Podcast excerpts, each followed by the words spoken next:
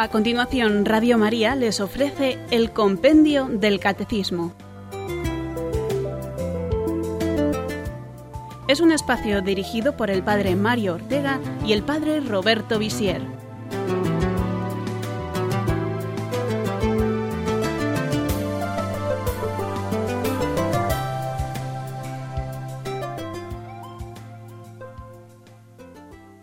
Bienvenidos, queridos oyentes, a nuestro programa sobre el compendio del Catecismo de la Iglesia Católica. Es para mí una gran alegría estar con ustedes, los oyentes de Radio María, en este primer programa mm, sobre la Sagrada Escritura, este programa que es una catequesis, una enseñanza sobre el compendio del Catecismo de la Iglesia Católica. Y quisiera empezar con una pequeña historia. Sergei Kurdakov era un huérfano que creció en la Rusia comunista, en la Unión de Repúblicas Socialistas Soviéticas, y su vida está narrada en el libro El esbirro, publicado por Palabra en el 2004.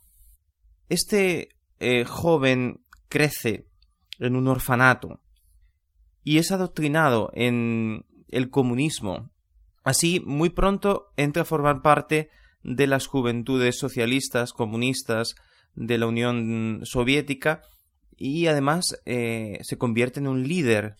Después forma parte de la policía política, precisamente esa policía que estaba encargada de perseguir a los disidentes, muy en concreto a los creyentes, a aquellos que no estaban de acuerdo con el ateísmo que se eh, enseñaba en las escuelas, que se promovía. Así que eh, esta policía política eh, llegaba a los lugares donde se reunían los creyentes, a los encuentros de oración o los encuentros para celebrar el culto cristiano, y golpeaban a todos los que estaban allí presentes, les arrebataban sus libros, sus Biblias, eh, cogían eh, prisioneros a los líderes, y así una y otra vez hasta intentar quitar de en medio todos aquellos que promovían la religión. Pero eh, Sergei Kurdakov eh, se fija en la constancia de aquellos creyentes. Sobre todo se fija, quizá porque le gustó, en una muchacha que se llamaba Natacha y eh, comparte esta experiencia increíble de ver esta muchacha que siempre vuelve a los encuentros de oración, que a pesar de ser golpeada, humillada, una y otra vez la encuentra en esas reuniones. Pero a la vez, Sergei tiene la oportunidad de leer algunos fragmentos de la Biblia, de aquellas Biblias que arrebataban a los creyentes, eh, y en esas hojas arrancadas puede leer las primeras nociones de su vida sobre Dios, sobre Jesucristo. Y esto eh, le impresiona tanto que empieza a pensar y a plantearse la posibilidad que realmente eh, exista Dios, que Dios está ahí, aunque eh, para él es una sombra, para él es un desconocido. A la vez, la decepción que sufre eh, del comunismo lo lleva a desear ardientemente escapar de su país donde ha crecido y conocer el mundo exterior al comunismo. Y así cuando eh, consigue el cargo de oficial en un barco de guerra como operador de radio, decide saltar al mar eh, delante de las costas eh, de, Canadá y en unas aguas heladas, por milagro, podemos decir, llega hasta la orilla. Y allí comienza una nueva vida en la que cuenta su testimonio y luego escribe su diario que es este libro, El esbirro, que le recomendamos. Así que Sergei Kurdakov es esta persona que a través del testimonio de los cristianos y de la lectura de pequeños fragmentos de la Biblia ha logrado encontrar la fe, porque luego se convierte en un creyente, se bautiza y muere extrañamente a causa de un disparo. Algunos dijeron que fue un suicidio, otros un accidente, algunos piensan con razón que fue un asesinato. Murió en 1972. Y ahora sí, vamos a leer las preguntas sobre la Biblia, las primeras preguntas que el compendio del Catecismo de la Iglesia Católica dedica a la Sagrada Escritura, que son las preguntas 18, 19 y 20. ¿Por qué decimos que la Sagrada Escritura enseña la verdad? 19. ¿Cómo se debe leer la Sagrada Escritura? Y 20. ¿Qué es el canon de las Escrituras? Estas son las preguntas a las que responderemos en este programa de hoy a partir ya de este momento. ¿Por qué decimos que la Sagrada Escritura enseña la verdad? Decimos que la Sagrada Escritura enseña la verdad porque Dios mismo es su autor. Por eso afirmamos que está inspirada y enseña sin error las verdades necesarias para nuestra salvación. El Espíritu Santo ha inspirado, en efecto, a los autores humanos de la Sagrada Escritura, los cuales han escrito lo que el Espíritu ha querido enseñarnos. La fe cristiana, sin embargo, no es una religión del libro, sino de la palabra de Dios, que no es una palabra escrita y muda, sino el verbo encarnado y vivo. San Bernardo de Claraval.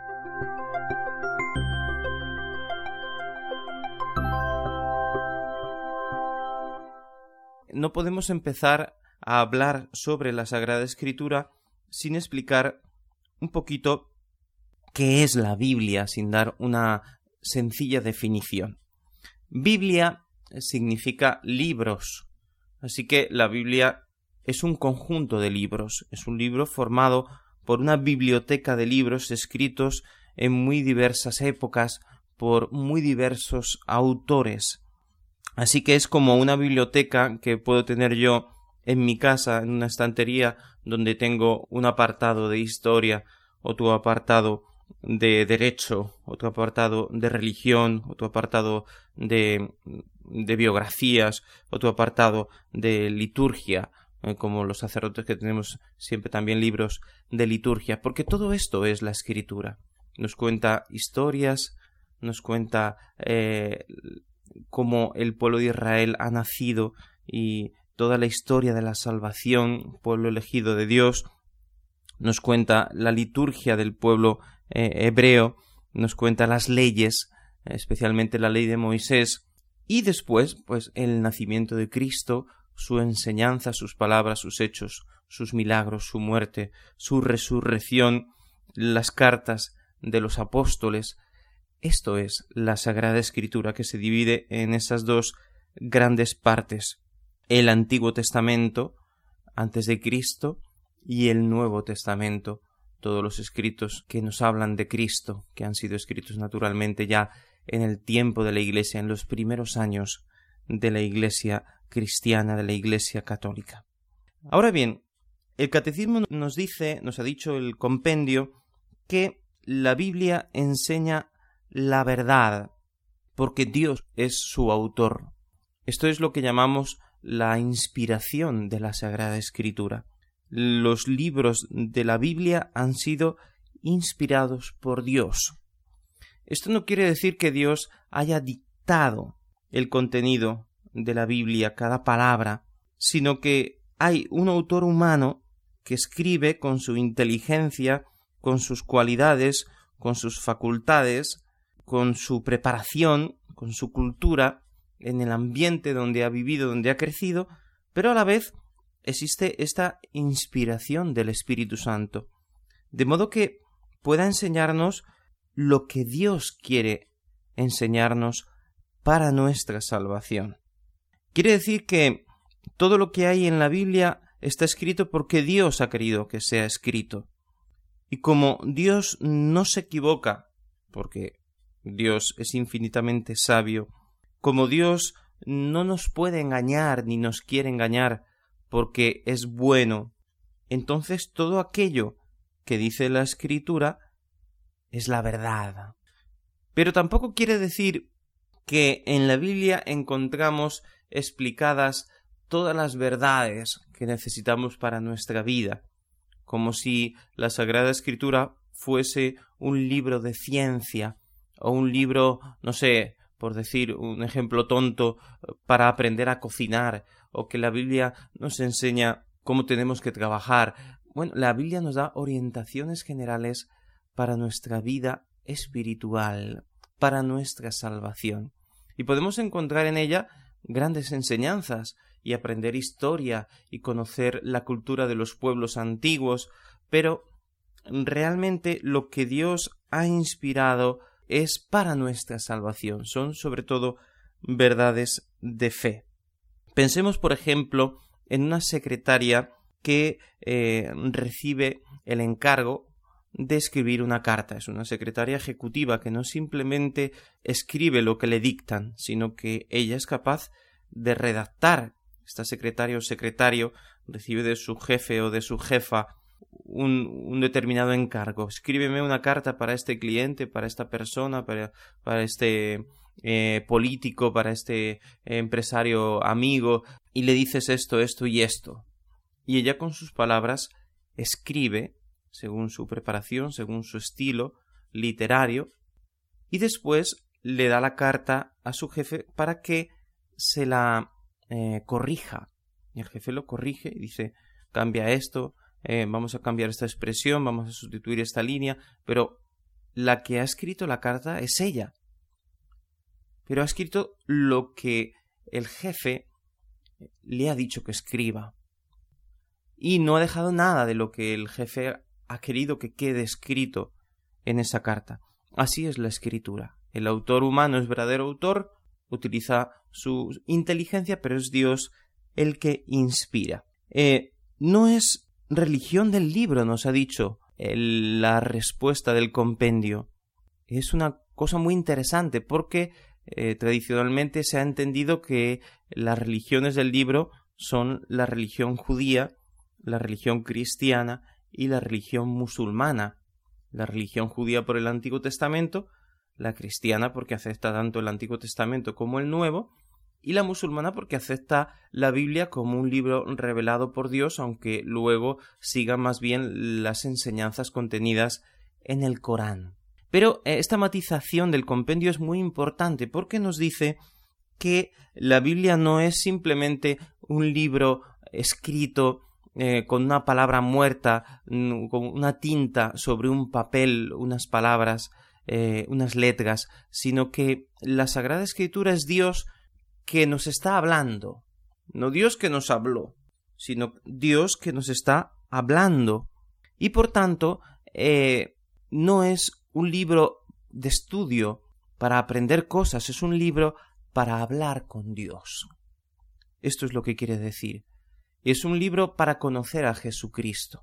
Por eso esas palabras tan interesantes de San Bernardo es verbo encarnado y vivo, porque Jesús incluso a través de las lecturas del Antiguo Testamento nos está hablando de cómo los profetas lo anunciaron, de cómo Dios Padre y el Espíritu Santo prepararon la venida del Mesías. Así que cada vez que escuchamos la palabra de Dios, sobre todo en las celebraciones litúrgicas, en la Santa Misa, en los sacramentos, pero también cuando eh, cogemos la Biblia en nuestras manos y nos ponemos a leer en casa, a meditar, en ese momento Dios nos está hablando.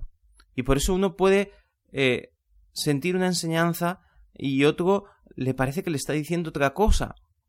Siempre que sea una interpretación verdadera, cierta, bajo la luz del Espíritu Santo, como luego explicaremos en el seno de la Iglesia, será una enseñanza personal a cada uno porque Dios nos habla a cada uno de modos muy distintos según nuestra necesidad. Ahora hacemos una pausa y luego continuamos.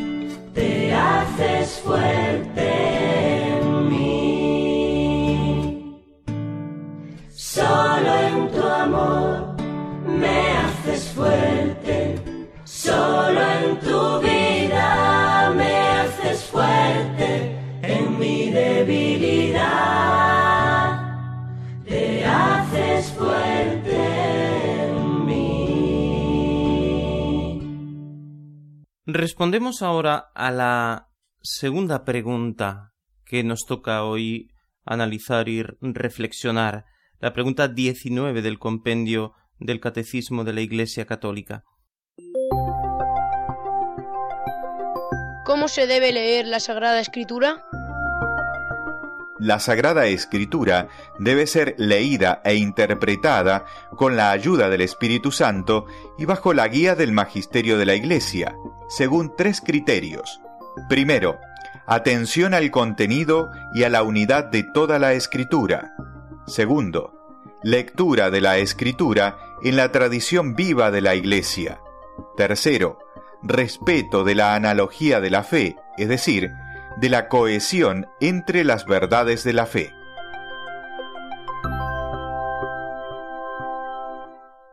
La interpretación de la Sagrada Escritura no es fácil. La hacemos con la luz del Espíritu Santo y con la ayuda de la Iglesia. Pero no es que ya lo primero que me viene a la mente ya es la interpretación segura porque yo estoy inspirado por el Espíritu Santo. Que los que eran inspirados, estuvieron inspirados por el Espíritu Santo, fueron los autores sagrados, no es que yo esté inspirado como ellos.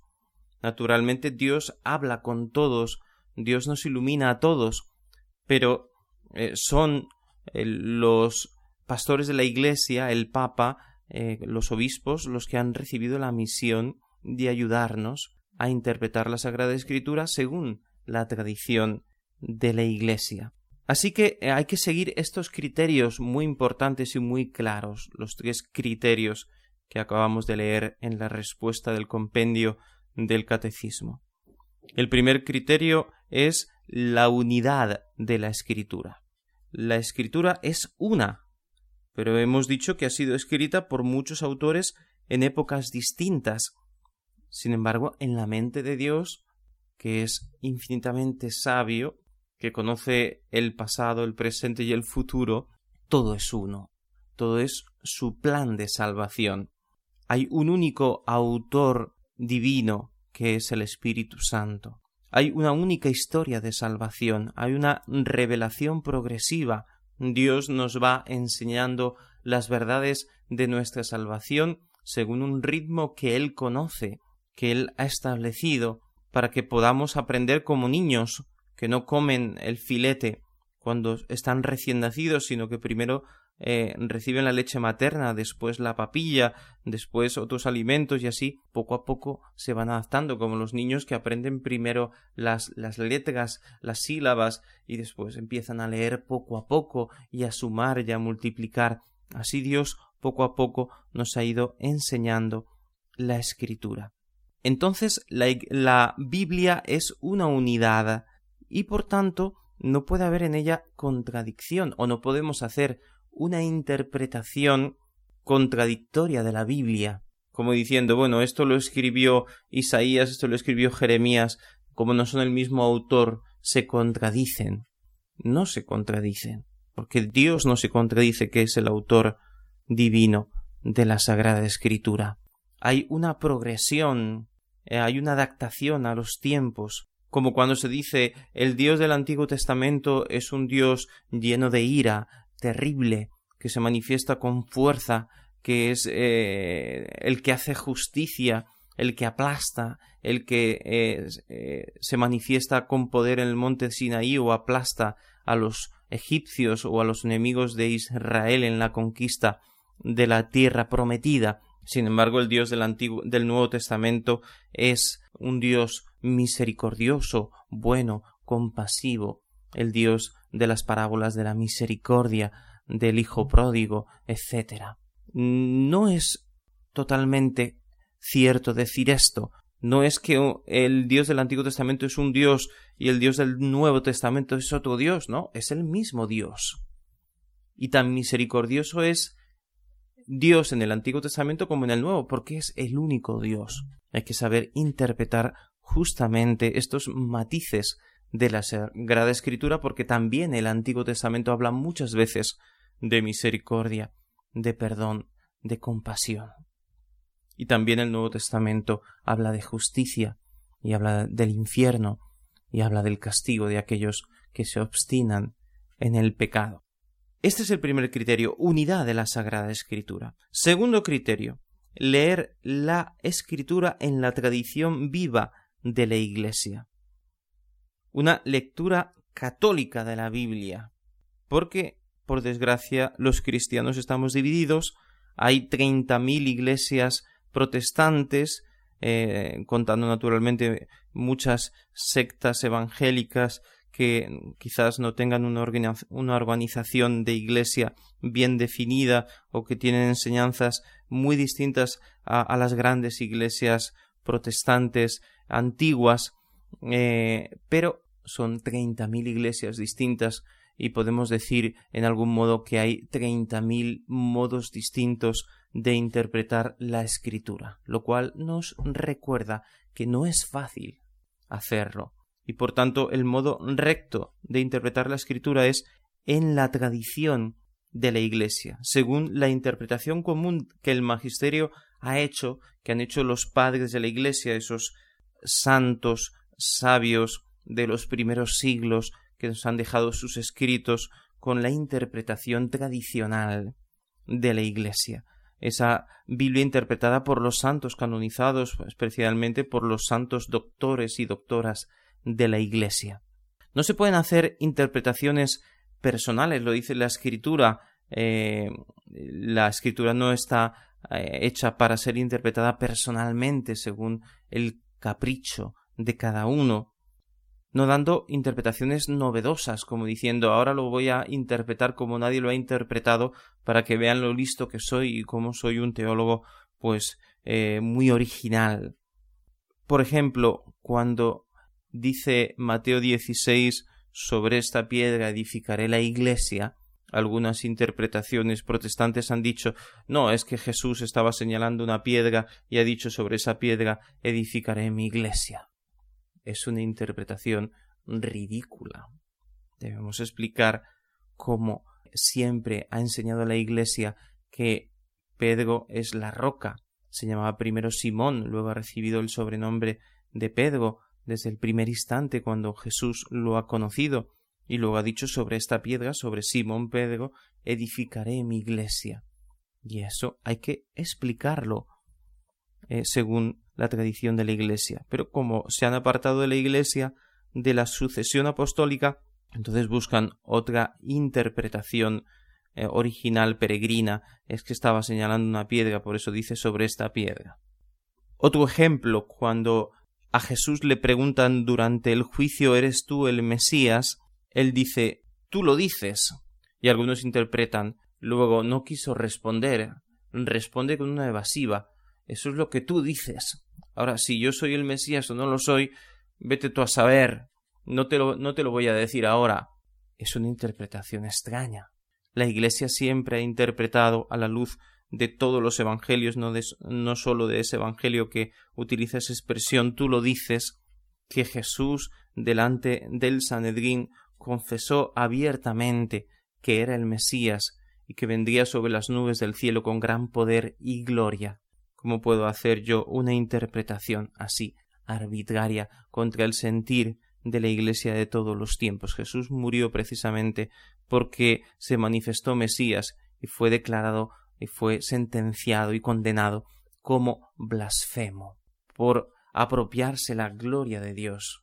Leer la escritura en la tradición viva de la Iglesia y para eso hay que conocer la tradición de la Iglesia, hay que formarse, hay que recibir una formación permanente, no solamente los sacerdotes o las personas consagradas, sino también los laicos, especialmente los catequistas, tienen que formarse continuamente, no solamente leer la escritura, sino leer el catecismo de la Iglesia Católica, el compendio del catecismo y otros libros que nos pueden ayudar a conocer mejor la Sagrada Escritura.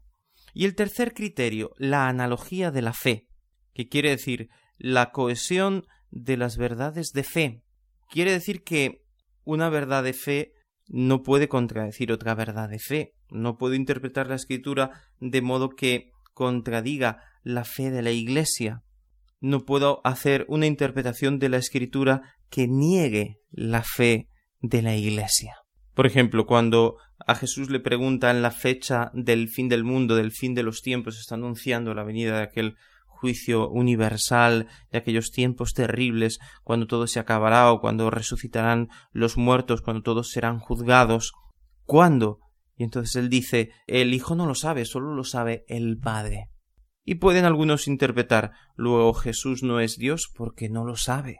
Yo no puedo interpretar la palabra de Jesús en contra de el dogma principal de la fe cristiana, que Jesús es verdadero hombre y verdadero Dios, porque la Escritura, el Nuevo Testamento lo dice de muchos modos y en muchos lugares que Jesús es Dios y Jesús mm, de modos muy diversos lo manifiesta. Así que yo no puedo tomar una, una palabra de Jesús y decir entonces no es Dios. O decir Jesús murió en la cruz. Si murió en la cruz no es Dios, porque Dios no muere. Dios es inmortal. Si Jesús murió en la cruz no es Dios precisamente también es parte del centro de nuestra fe cristiana que Dios se hizo hombre para poder morir por nuestra salvación, pero que resucitó al tercer día sin experimentar la corrupción que venció a la muerte, y así probó que verdaderamente es Dios porque pudo vencer a la muerte, pero quiso sufrir la muerte. Así que la analogía de la fe, la fe me enseña a entender la escritura. Pero puede surgir un inconveniente. Personas no creyentes o poco formadas eh, o personas que les gusta razonar las cosas y entenderlas bien nos pueden decir pero así no vale, eso no puede ser así porque la Iglesia me obliga a entender la Biblia como ella quiere. Entonces al final la Iglesia me dice lo que yo tengo que creer, no me lo dice la Biblia.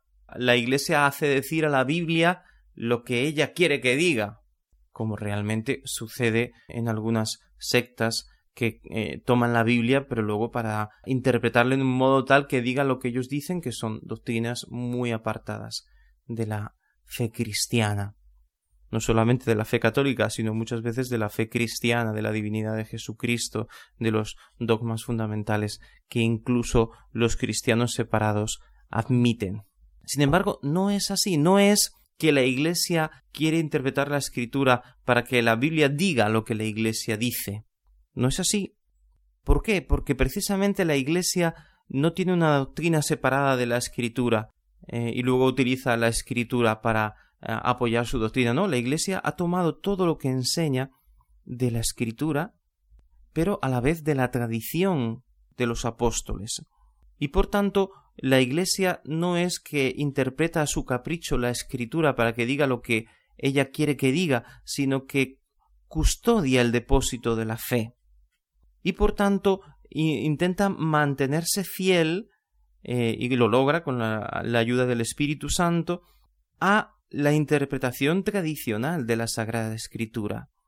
La Iglesia o cada papa o cada obispo no inventa su interpretación de la escritura para que la Biblia diga lo que a él le parece que, que, tiene que decir según su interés personal, humano. No, la Iglesia lo que hace es custodiar el depósito de la fe, guardarlo, impedir que sea cambiado, que sea modificado.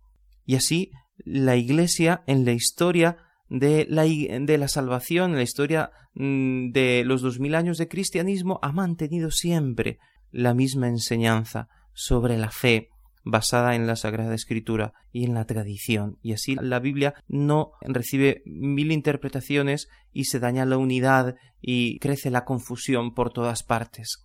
Precisamente este modo de actuar de la Iglesia hace que la unidad sea posible, nos guarda en la unidad. Hacemos otra pausa.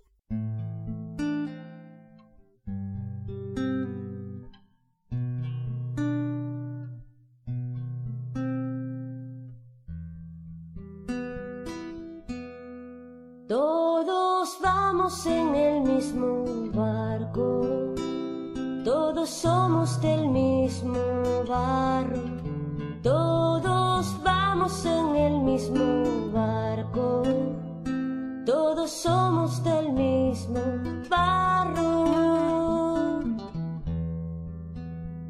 Lo gozoso y lo triste del mundo llega a todos más tarde o temprano. Haz que todos nos sintamos uno, que sintamos que somos hermanos.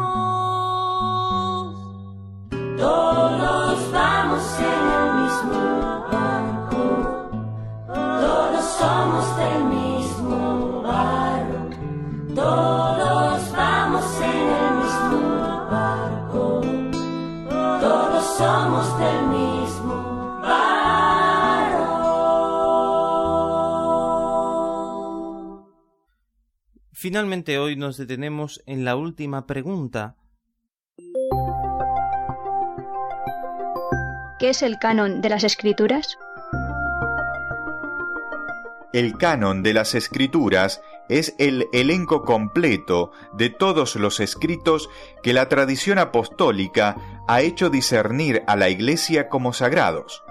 Tal canon comprende 46 escritos del Antiguo Testamento y 27 del Nuevo.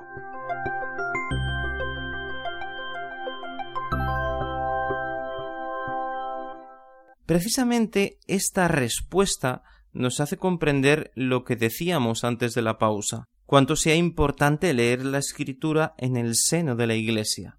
Porque, ¿cómo podemos saber cuáles son los libros inspirados por Dios? Porque resulta que también hay otros libros religiosos escritos en el tiempo de los patriarcas o de los profetas o de los años inmediatamente anteriores a Cristo, y también hay otros libros, otros evangelios, entre comillas, que nos narran hechos de la infancia de Jesús o de la vida de Jesús o diálogos de Jesús con los apóstoles y que están escritos en tiempos relativamente cercanos a Jesús, eh, años después de Jesús, doscientos años después de Jesús, y que son libros que sin embargo no han sido aceptados por la Iglesia como inspirados por Dios, o porque había serias dudas de que realmente transmitieran la enseñanza de Jesús, o porque quizás enseñaban cosas buenas, cosas que no estaban contra la fe de la Iglesia, pero no se tenía esa certeza quizá porque los autores no eran apóstoles, no eran no estaban vinculados estrechamente a los apóstoles como todos los evangelistas, como San Pablo, eh, como todos aquellos que han escrito el Nuevo Testamento. Así que esto nos hace comprender que la Sagrada Escritura, sobre todo el Nuevo Testamento, ha nacido en el seno de la Iglesia. Pero es que incluso la Iglesia ha decidido en recibir algunos libros del Antiguo Testamento como inspirados que algunos judíos no aceptaban como inspirados porque habían sido escritos en, en griego, los llamados libros deuterocanónicos, es decir, aquellos que había alguna duda porque algunos judíos no los admitían, que eran los que habían establecido más o menos el canon, la lista de los libros inspirados del Antiguo Testamento. Sin embargo, la Iglesia acoge también esos libros como los dos libros de los macabeos. No vamos a hacer ahora el elenco de los libros deuterocanónicos. Así que es la Iglesia la que decide cuáles son los libros inspirados por Dios. Podemos decir que la Iglesia es la que hace la escritura. Entendamos bien, es la que compone el elenco, la lista de los libros inspirados, los pone juntos y dice esta es la sagrada escritura, la escritura santa, esta es la palabra de Dios. Cronológicamente, primero es la Iglesia, ya está escrito el Antiguo Testamento, luego viene la Iglesia, y en el seno de la Iglesia los apóstoles y algunos cristianos muy vinculados a los apóstoles, que son testigos de lo que ha sucedido, escriben los Evangelios, que son el centro de la Sagrada Escritura porque nos cuentan las enseñanzas, la vida, la muerte, la pasión de Cristo, la resurrección y ascensión al cielo. Así que no es la Biblia sola, como dicen los protestantes, sino que es la Biblia y la tradición, es la Iglesia la que nos dice qué libros son inspirados por Dios. Por otra parte, ¿quién lo podría decir? Solamente una institución, unas personas que han recibido esa autoridad de Cristo. El Papa como sucesor de San Pedro, los obispos en comunión con el Papa, los concilios reunidos eh, bajo la guía, bajo la luz del Espíritu Santo, son los que al final deciden en el concilio de Trento de modo definitivo, pues los libros de la Sagrada Escritura, aunque ya otros concilios lo habían anunciado. Por eso debemos estar claros en esto, porque es un fundamento de la unidad de la fe cristiana. Sin Iglesia no hay posible interpretación verdadera de la Biblia. Sin Iglesia ni siquiera sabemos cuáles son los libros inspirados por Dios. Esto es muy importante y lo debemos de tener siempre muy claro. Y esto es lo que nos enseña esta última pregunta del compendio del catecismo.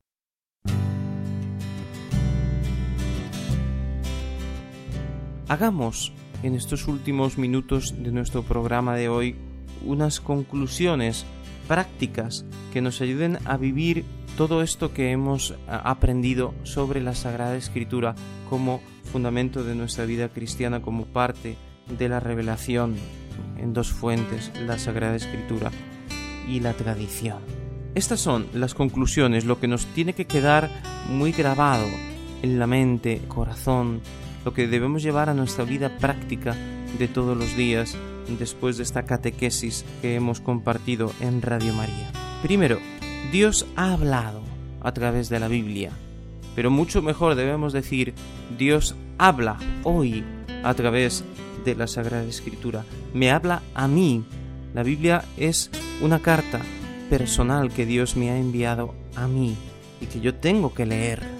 Pero es palabra viva y por tanto se debe convertir, y esto sería ya la segunda enseñanza, en un alimento de nuestra vida cristiana. Por eso se habla del pan de la palabra. No solo de pan vive el hombre, sino de toda palabra que sale de la boca de Dios. La Sagrada Escritura es alimento para el alma. Meditar la Sagrada Escritura fortalece nuestra fe. Solamente el hecho de ponerme en oración, de coger la palabra de Dios en mis manos, de meditarla, me está dando una luz inmensa para mi vida. Esto es lo que tradicionalmente se ha llamado la lección divina, es decir, la meditación en un ambiente de oración de la Sagrada Escritura, con esas partes de la lección divina que son la lectura reposada, la meditación, meditatio, después la oratio, que es la oración, el alabar al Señor, darle gracias, pedirle a la luz de la palabra de Dios que acabamos de meditar y finalmente la contemplación, el ponerse en escucha, escuchar lo que Dios me quiere decir a mí a través de esa palabra en un ambiente de mucho recogimiento, donde yo intento entender cuál es el mensaje que Dios me quiere transmitir. Practicar la lección divina todos los días o todas las semanas, en grupo mejor, con un guía, con una persona que conozca la escritura, que conozca la tradición de la iglesia, que conozca el magisterio, que pueda hacer una interpretación verdadera de la Sagrada Escritura y que nos vaya enseñando a tener ese hábito de meditar la palabra de Dios y de entenderla a la luz de la doctrina de la Iglesia. Tercera conclusión. Debemos leer e interpretar siempre la Biblia en el recogimiento de la oración con la luz del Espíritu Santo, pero a la vez en el seno de la Iglesia con ayuda de la Iglesia. Leer la Biblia y el Catecismo de la Iglesia Católica, los escritos de los santos, aquella doctrina cierta, segura, que me ayudará a permanecer seguro en, en mi lectura de la Biblia sin desvariar, sin dejarme arrastrar por modas de pensamiento teológicas que son pasajeras e intentar aplicar esa enseñanza a mi vida concreta. La Biblia tiene que modificar mi vida, tiene que transformarla, tiene que santificarme en todos los sentidos. Y finalmente, la Iglesia es madre y maestra para conservar la unidad de la fe, para enseñar, para interpretar rectamente la palabra y aplicarla al tiempo presente. Escuchar lo que dice el Papa, leer las encíclicas, las exhortaciones apostólicas del Papa, eso me ayuda a entender la Sagrada Escritura. Solamente la Iglesia y especialmente el Santo Padre como fundamento de unidad me puede ayudar, me puede garantizar que yo vivo en la fe de la Iglesia de todos los siglos y que cuando yo leo la Escritura soy capaz de entender lo que Dios me quiere decir, porque lo leo como católico en el seno de la Iglesia, según la interpretación tradicional de la Sagrada Escritura. Así que esta ha sido la enseñanza de hoy del compendio sobre lo que es la Sagrada Escritura, sobre su interpretación, sobre cómo la Iglesia ha entendido cuáles son los libros inspirados por Dios y ha hecho este elenco, esta lista que llamamos el canon de las Sagradas Escrituras. Hacemos nuestra última pausa y después esperamos las preguntas de nuestros oyentes.